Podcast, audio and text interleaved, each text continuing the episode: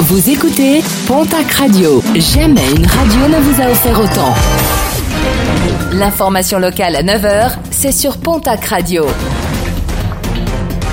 Bonjour Jean-Marc Courage Sénac.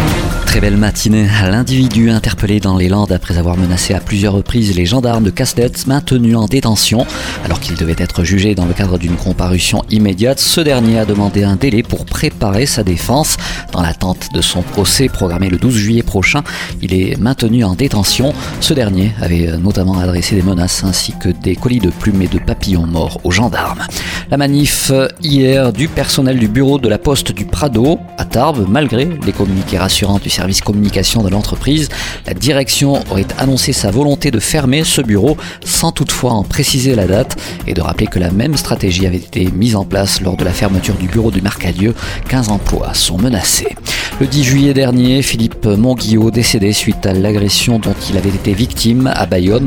L'histoire de ce chauffeur de bus agressé aura bouleversé la France entière.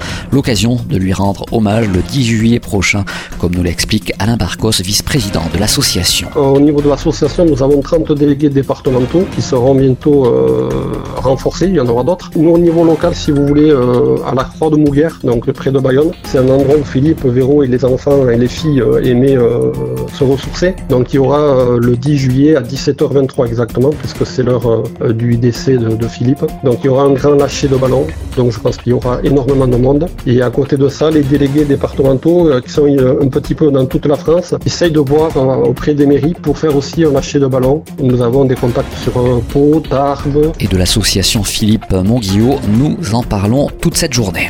Pour finir, un mot de sport et de rugby avec nos confrères de Sud-Ouest qui s'intéressent à une vieille idée, celle de fusionner Dax et Mont-de-Marsan pour créer un grand club landais. Une idée réactivée dans les colonnes du quotidien par le président du Stade Montois. Une possibilité accueillie fraîchement à Dax, mais aussi par les supporters.